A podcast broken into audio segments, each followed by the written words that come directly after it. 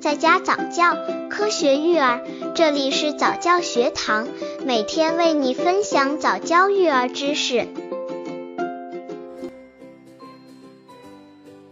两个月宝宝吐奶的原因和危害。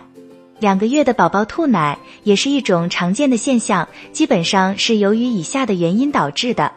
一、改抱姿势。一般来说，宝宝吃奶以后，妈妈们都会给宝宝换一个姿势，希望让宝宝舒服一点，也让宝宝更好的吸收。可正是由于改抱姿势，就引起了两个月的宝宝吐奶了。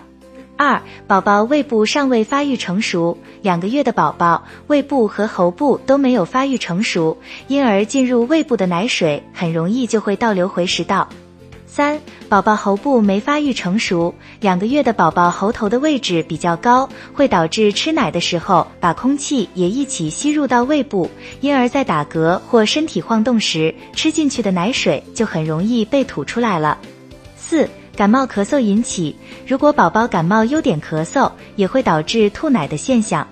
刚接触早教育儿的父母，可以到公众号早教学堂获取早教育儿课程，让宝宝在家早教，科学育儿。两个月宝宝吐奶的危害，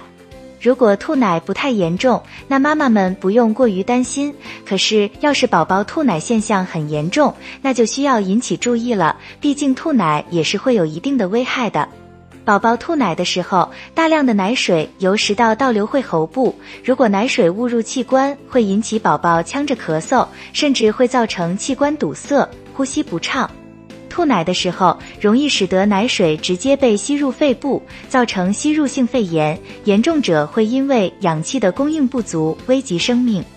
因此，妈妈们在宝宝吐奶的时候，需要根据宝宝的症状来查明原因，对症照料。下次再遇到宝宝吐奶的时候，就不用手忙脚乱了。